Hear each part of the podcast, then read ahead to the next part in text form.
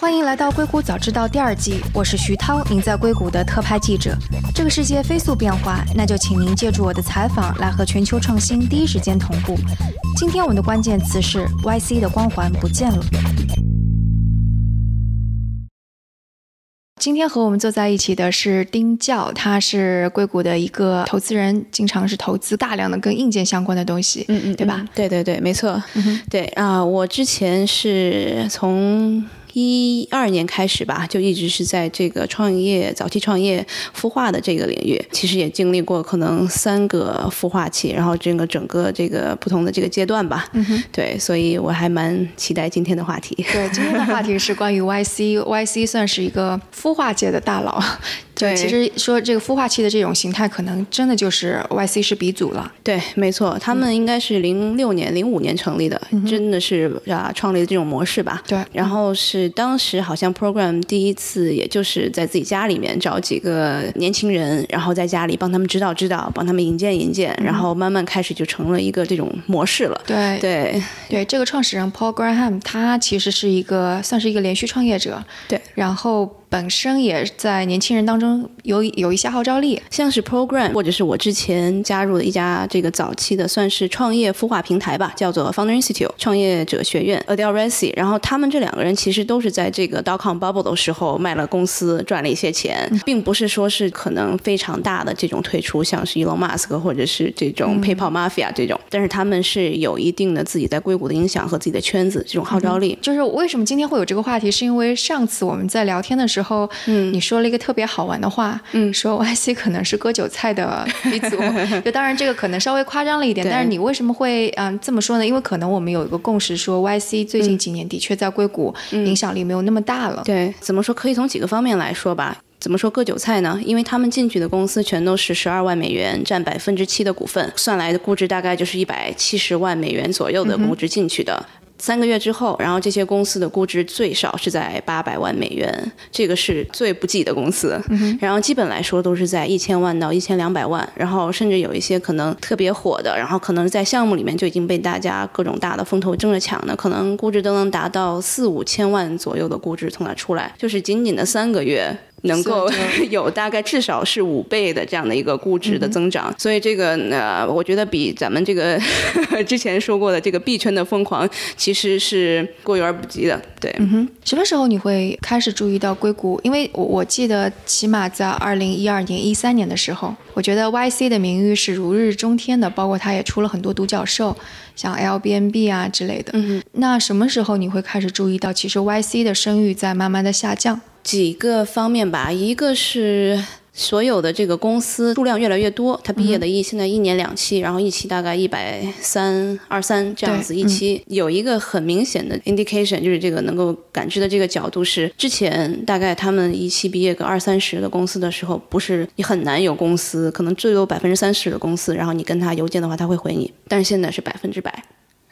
嗯，就是说，作为一个 VC，你去对对，我去作为一个 VC，我去跟他们这个沟通，我说我要面谈，我们要这个做下一步的这个沟通，这个现在是很容易能够这个找到他们。对，而且基本上跟他聊的时候，大家都还在融钱，不是说我已经满了这一轮，然后这个我不需要钱了，这个是一点。嗯哼，所以意思就是说，其实之前他们投的那些公司，二三十个公司，每一家都是非常多的追捧，他们就属于是一种可以挑 VC 的程度，但现在就是 VC 在挑他们，对，还挑不到。对对对对。另外一点是我有一些感觉，因为他们数量大了之后，然后虽然他们在这个合伙人的角度上，他们也有增加。但是还是我觉得对每一个创业者他们的帮助，我觉得肯定是会非常非常的少，因为 YC 它不像是其他孵化器，它是有一些强制性的要求。今天是某某某一个成功创业者过来给大家演讲，你一定今天要坐在这里听他讲。他们其实是不强制的。而且每一期一百多个公司，然后怎么能够每个都照顾到，然后每个都能手把手的帮他们，能够可能不管是融资的产品或者是市场，能够帮他们教到，我觉得这是一个非常非常困难的事情。嗯哼，对，所以这样就导致了一种结果是，就变成了一个像菜市场一样的。他们毕业出来的公司其实质量就真的是不如以前的高了。其实可以这么看，同时间吧，就上一期不是这刚刚毕业的这一期，有两家公司我同时比的，一家是进入了 YC，一家是没进入 YC，他们做的这个市场领域都非常类似。我投的这家叫做这个 Kala，然后它是一家做这个就是在拿中国的一些供应链，在美国帮着早期的一些这种设计师帮他们做一些生产制造设计的这样的一个平台。我就不说 YC 这是哪家了，他们两个其实是一个领域。然后我投的这家，他这个创始人已经摸索两年了，他的估值要比这个 YC。C 价要低，然后创业者的这个能力也比他强，而且他所谓的这个 traction 是他这个客户的增长率在这三个月会不会有明显的提升？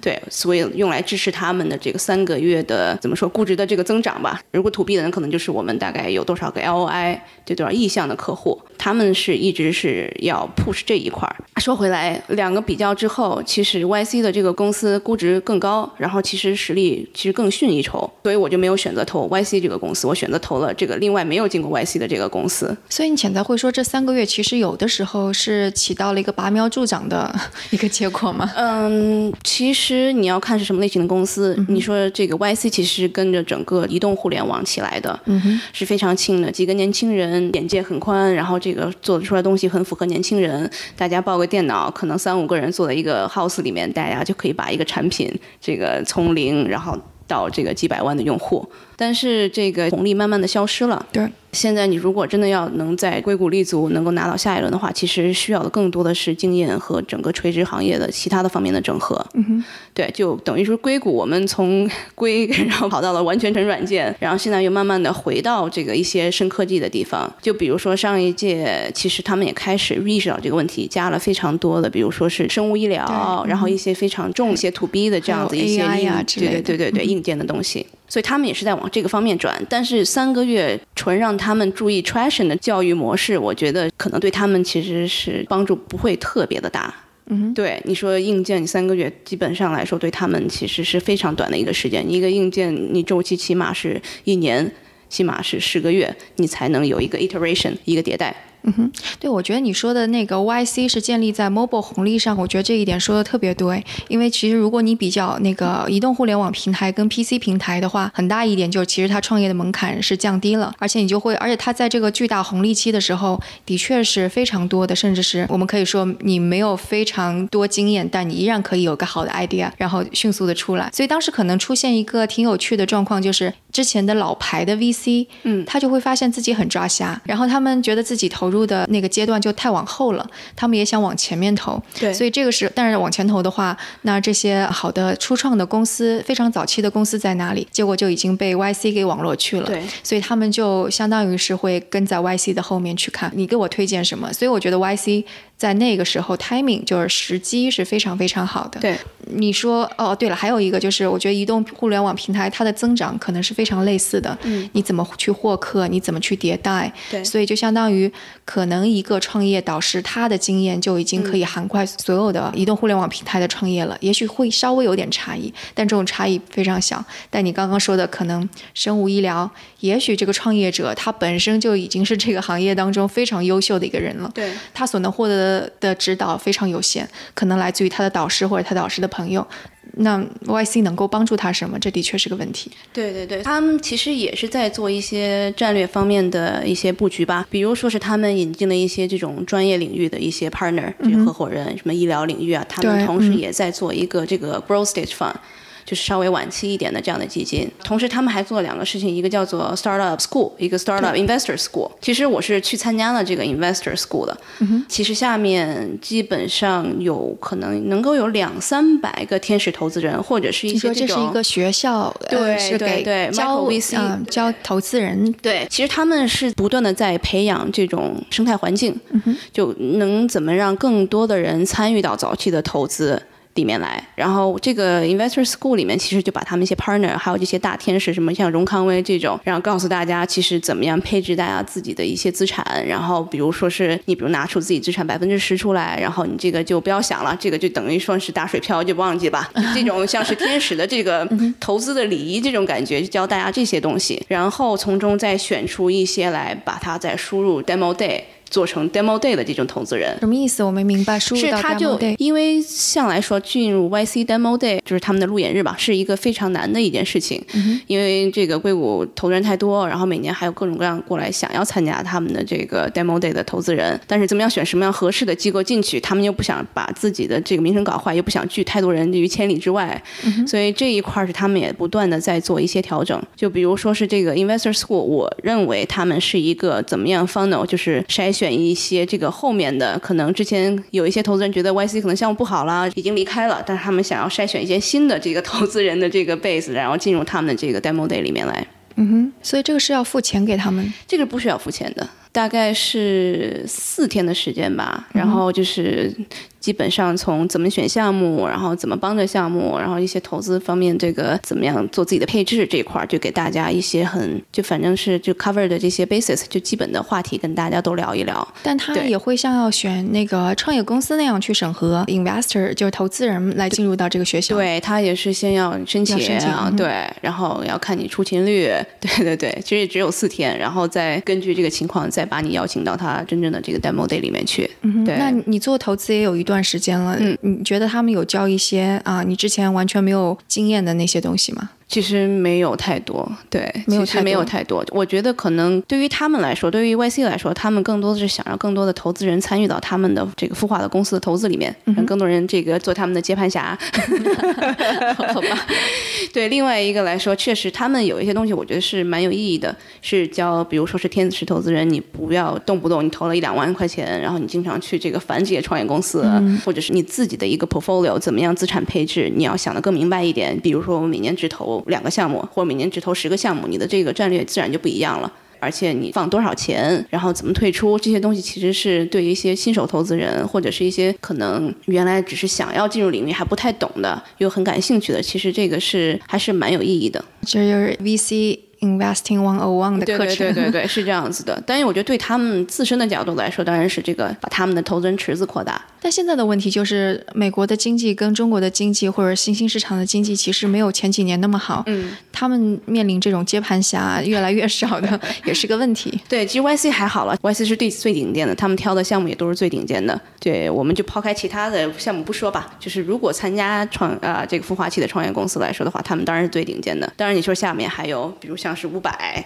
你说还有 Plug and Play，你说还有一些这个垂直领域的孵化器，那这些来说的话，那就是在这个领域竞争的话，YC 仍然是挑到最好的。所以其实，在估值来说是稍微有一些回落，但是不至于特别特别差。所以，就你对 YC 现在的情况还是比较乐观的，是吗？就虽然它可能质量下降了，但它其实还是食物这个生态环境当中食物链顶端的一个公司。对，其实你要说回来，虽然说我自己在孵化器也做了蛮久嘛。呃，从最开始这个创业者学院 Founder Institute，他们更多是这个创业者教育这一块儿。然后早期的我们当时孵化的一些公司，他们再去到 YC，就比 YC 要早。然后再包括我在之前是做了一个深创股，然后是就是跨境的一个硬件的孵化器。我认为其实孵化器本身是一个这个伪命题，你特别好的创业公司，你不会去孵化器。这个创业者其实都是狼，孵化器培育出来的，你不能说都是羊，但是羊是大多数。为什么这么说呢？因为毕竟那个 YC 也孵化出一些很了不起的公司。是的，是的，是的。嗯、但是我当然刚刚说了嘛，YC 他们是食物链顶端，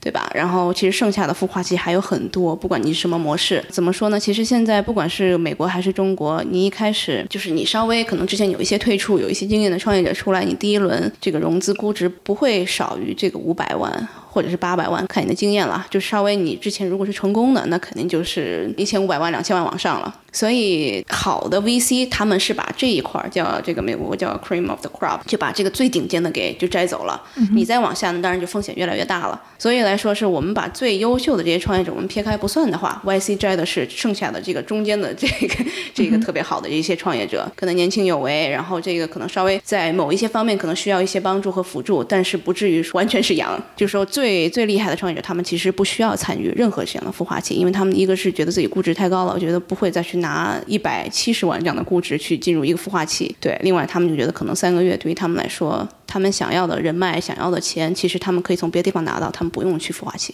嗯哼，对，YC 可能还有另外一个大家讨论话题也比较多的，就是它的改变多多少少，如果不是一定这么说的话，就起码是他换了新的负责人，就 Sam Altman。原来他说这个 YC 创始人是 Paul Graham，但现在他的 CEO 是 Sam Altman，是一个非常年轻的连续创业者，之前也是 YC 的学员出来的，后来把公司卖掉了。但是他跟一些大佬的关系非常的好，所以现在就做这个 CEO。啊，其实也说吧，YC 也不是呃，硅谷也是大家分各。种派系的也有大佬，这个很不爽 YC 的，然后就公开说：“我这个我再也不去他们的这个，就领头说我再也不要去看他们的公司，我再也不去他们的。”有有说原因吗？其实这个。大家都诟病 YC 的人也蛮多的，一个是他们最早，现在好一些，最早的这些出来的，大家就像这种长春藤名校出来，大家创始人非常的高傲，本身自己的一些这可能内功没有练得特别好，然后还这个外表反正非常高傲，就是导致然后估值也很高，就很多人这个投资人慢慢的就跟 YC 的关系就慢慢淡起来。最著名的其实就是 Jason Calacanis。那这是什么故事？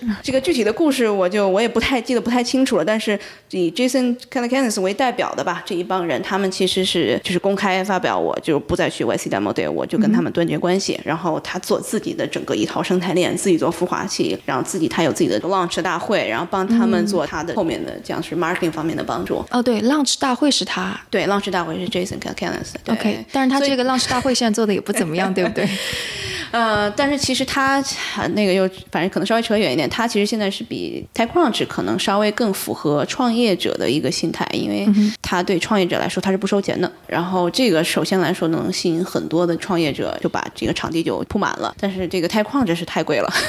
每年都是起码是是两千九百九吧。对，下一周又要开始了。对对对对对，啊，对，所以这个 YC 也慢慢来说，可能投资人也没有说是前两年那么的感冒了。嗯，而且大家可能。如果在你要看比较自己深科技的一些方面，你可能基本的是不会去从 YC 来找了，你可能更多从学校或者从一些这个更专业的研究领域来找一些可能更更加深科技的一些项目。对，嗯，如果比方说 mobile 平台的这一波红利已经彻彻底底过去了，接下来可能真的就是需要更多时间的，比方说生物科技的这方面，而且生物科技本来就很难嘛，就需要经过非常长时间的严格训练，那会不会 YC 这样子的孵化器最后就消失了？呃，我觉得肯定要看他们的这个战略，因为我也读了你们这个三十六氪的采访，对陆琪的采访，对他其实想要针对几个方面，一个是就是想把这个研究型的这种孵化器做起来，嗯，我觉得这块可能是他想要主力主要发力的一个一点吧，啊还有一个是跨境的这种。就是新形式的合作，因为啊，现在对有一个这个 Foreign Investment Risk Review 的这样的一个新的法案出来，对，就是指外国的投资人在美国，对对对。然后其实未来的两国怎么样合作？因为中国传统来说是供应链，然后这个生产制造是现在别的国家还是代替不了的。然后美国的比较早期的人工智能的这些算法，他们其实是需要一些其他的产业链的整合，或者是两国之间的一个更高层次的一个合作。才能够带动起来的一些创新。除了这个政治方面的问题我们不谈之外，我觉得其实是还有很多新的模式其实可以考虑的。说陆琪做这个事情，我开始想其实是还是蛮难的一件事情，特别是现在的这个。两国的之间的这种微妙的关系，他怎么能把这种研究型的这个机构加上美国的外资这个旗号和他这个资源，然后怎么能够跟中国合并起来？其实是一个不亚于做一个新的创业公司的这个难度。而且做一个研究型的那个投资机构，它本身其实是一个非常有挑战的事情，因为你比方说研究型的机构，你这个研究到底要做多长时间？对，然后以及你投入多少的能力？我觉得可能很多不是一个 VC 的目标吧。因为 VC 来说的话呢，其实嘛，在美国可能是八年到十年一个基金，在国内大家起码是五到七年，国内更着急了一点。这块儿其实如果一个研究型的东西，其实时间是不够的。如果你是特别的想要很快的 LP 想要更快的退市化，肯定是不行的。而且我觉得其实未来的合作可能是。美国有一些特别核心的技术，在中国找市场，然后找一些可以落地的人，这种可能是未来发力的一个方向。但是这个政治的因素就太多了，我这个真的是不好评论。因为其实做研究型的这样的尝试的孵化器，而且也不是第一个在中国做。其实创新工厂之前像是李开复老师他做的一些这个创新研究院，然后像是微软的 Intel 这个，他们也都在往这方面在做。但你怎么把这个我们说的俗一点叫做这个产学研这个完全结合起来，这个真的是。是不太容易。对，说起来就是，其实每个大公司都有这种想要把科研成果转化的这样的部门，而且非常的大。对，嗯哼。而且这个我知道的创新工厂，他们叫 AI 研究院吧，具体名字我不太确定了。其实里面真的还是有一些这个很 top 的这些 scientists，怎么样能够让这个机构不亏？然后这个其实也是蛮难的。然后我知道他之前是整个创新工厂的基金是在负责整个这个研究院。然后后面我听说是他们要自负盈亏，要独立出来，这是我之前好几个月前的信息了，我不知道最近有没有一些新新的更新。所以我觉得这块也是真的是得不断的在摸索。对，但是就是如果做一个比较，就比方说诟病很多的，像微软。研究院，他是简直就做了已经二十多年了，然后大家也会说你的研究院搞这么大，你的成果在哪里？这这可能是大家批评最多的。然后另外一个就是 Google 的那个，它不叫研究院，它叫那个 X Lab，或者是它的对那个研发的那个部门。之前它是搞得非常厉害的，但最近刚开始动作是它集团化运作，然后把这些项目一个个剥离出去，让它开始成为一个公司自负盈亏。另外就是它减少了这一部分的研发，类似于，而更多的说我我更加。愿意去收购，或者是对，所以就好像 YC 走这一步，想要自己去孵化这样子的研究院，这个可能已经是不是前人已经证实了是不成功的。其实 YC 更多的是一种这种另外的第三方商业机构，从早期投资的角度来做这个事情。其实你要如果再看，如果最像的话，更多的是这个 Plug and Play。嗯哼，对，Plug and Play，他们我觉得他们是最聪明的一个孵化器。早期他们提供你的这个房租，他们其实不是说没有每个人的房租都是他们来这个负责的，他们是收你的租子。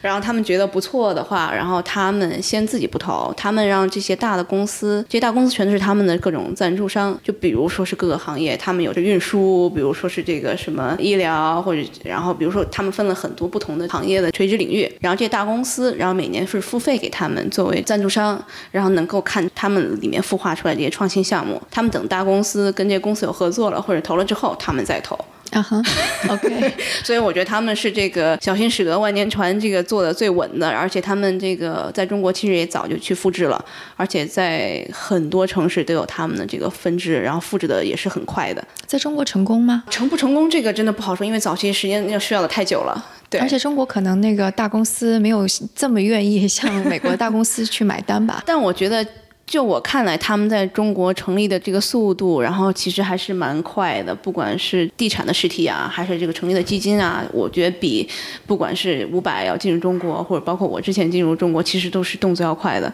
嗯，那回过头去讲那个啊，现在在 Sam Altman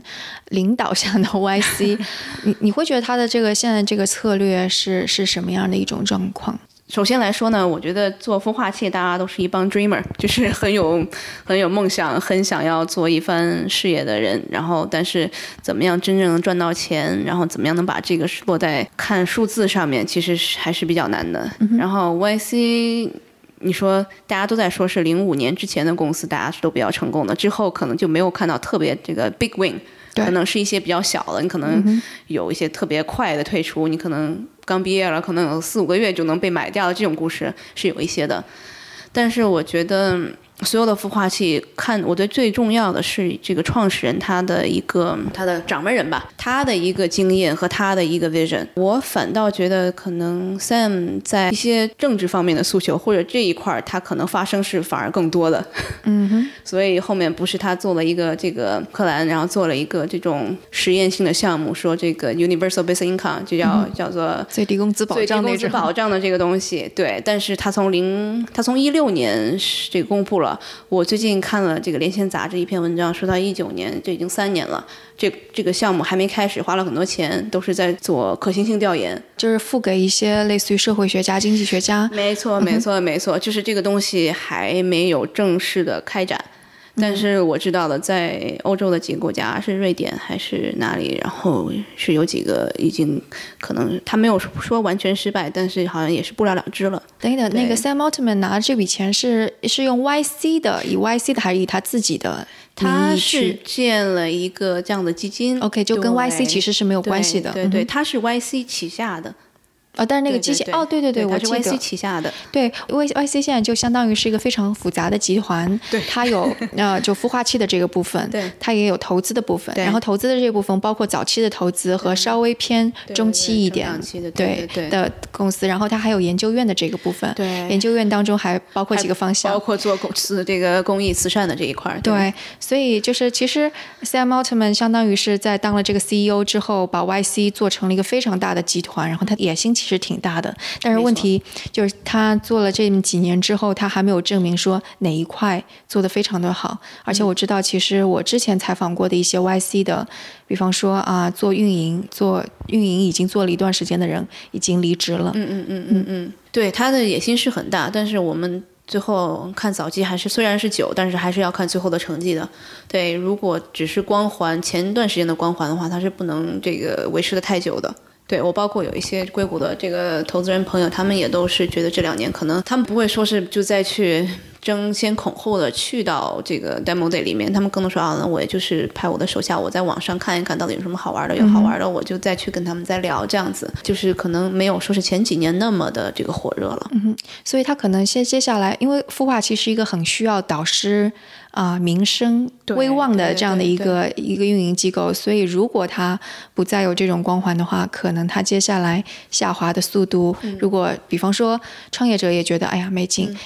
投资人也觉得嗯没劲，然后他又没有案例出来，那可能会形成一个恶性循环。对，是这样子。而且现在其实他们有一些这种政治方面的诉求，怎么说呢？他们在比如说是。有多少是女性这个创业者？还有比如多少是这个其他族裔的，就是被白种人的族裔，或者是他们从其他国家，非洲啊或者其他这种地方，我不知道这个具体数字，他们是不是有一个这种 c o l o r line，是一定要多少比例的人进来？这样子的话，其实就不是是 based on the merit，就不是说是你有能力你才进来。我不知道这个会不会也是一个潜在会影响他们的一个角度，对。但是，当然是大家就是能者这个就能选进来，当然是这个最好的。但是，这个更多的政治正确的这个领导性的这个思想，其实我觉得。不是一件好事情，嗯嗯，不过还挺有意思。就是这次 demo day，因为它是两天，我去了其中一天，我就会发现，但凡是团队当中有女性的，一定是让女性去做 presentation。对对。不过我觉得这也许是个好事儿，因为让女性多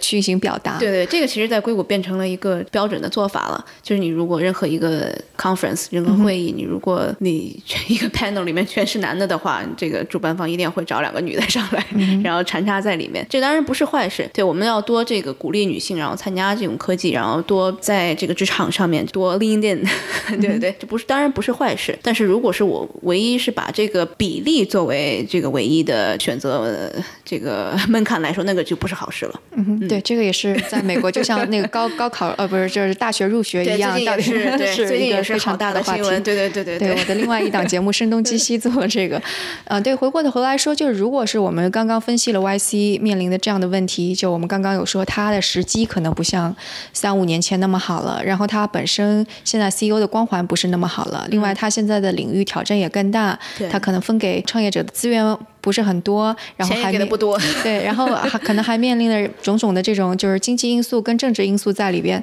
那其实就相当于是我们可以下一个结论说，陆琪加入 YC 其实对 YC 是 YC 是个好事儿，对，因为。这样子他就获得了一个非常好的名声，对对，然后这是加分项，就等于说是没有花一分钱做了很好的一个市场宣传，那我觉得没有能比陆琪这个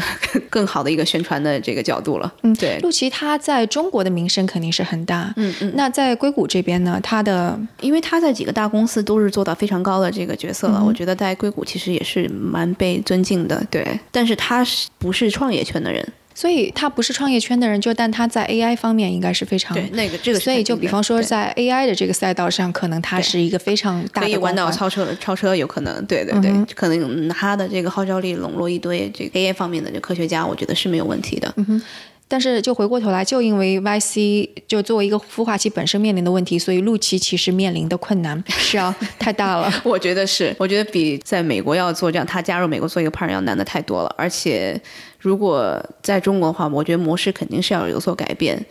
因为它这个估值来说的话太少。嗯，对对对，太小了。所以其实陆琪应该去做一个比较大一点 VC 的 partner，而不是加一个加入孵化器。所以我说陆琪是一个有梦想的人，能做孵化器的人都是非常有还是有魄力，因为做孵化器是要这个忍得了寂寞。然后这个干得了脏活累活，哎，为什么？孵化器为什么？因为早期真的是非常多的这个手把手教创业者，而且你的回报来说的话，其实是很不确定性很高。所以为什么他们其实是像 YC 还有一些这个大的早期基金，他们全都叫做 index 投资，就是什么都投一点。我投的是就是撒掉赛道，我一砸就全都砸。但是你手把手要做的活儿真的是苦活累活，你要花费很多时间一一对一啊或者怎么样去跟这些创业者来聊，要教他们怎么做，帮他们这个辅导，这个不让他们帮他们去融资，这些东西全都是对于稍微晚期一点的这些投资人，你可能做个五六个五六个月，你就能两三倍非常稳定的回报，对他们来说是脏活累活。但是你刚刚说的是创业的经验，陆琪其实有没有？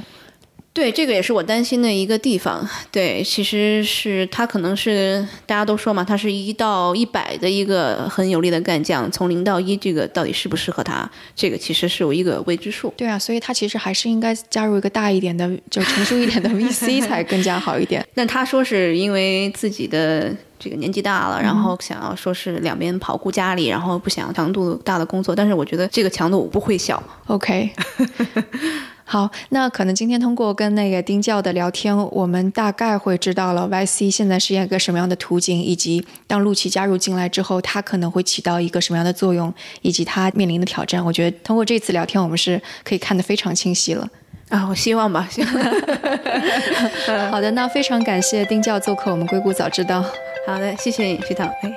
好，那今天的节目就到这里。大家如果想要持续关注这档节目，可以在三十六课应用程序的音频频道关注“硅谷早知道”，这样就能够得到第一时间推送，也能查找到往期的节目。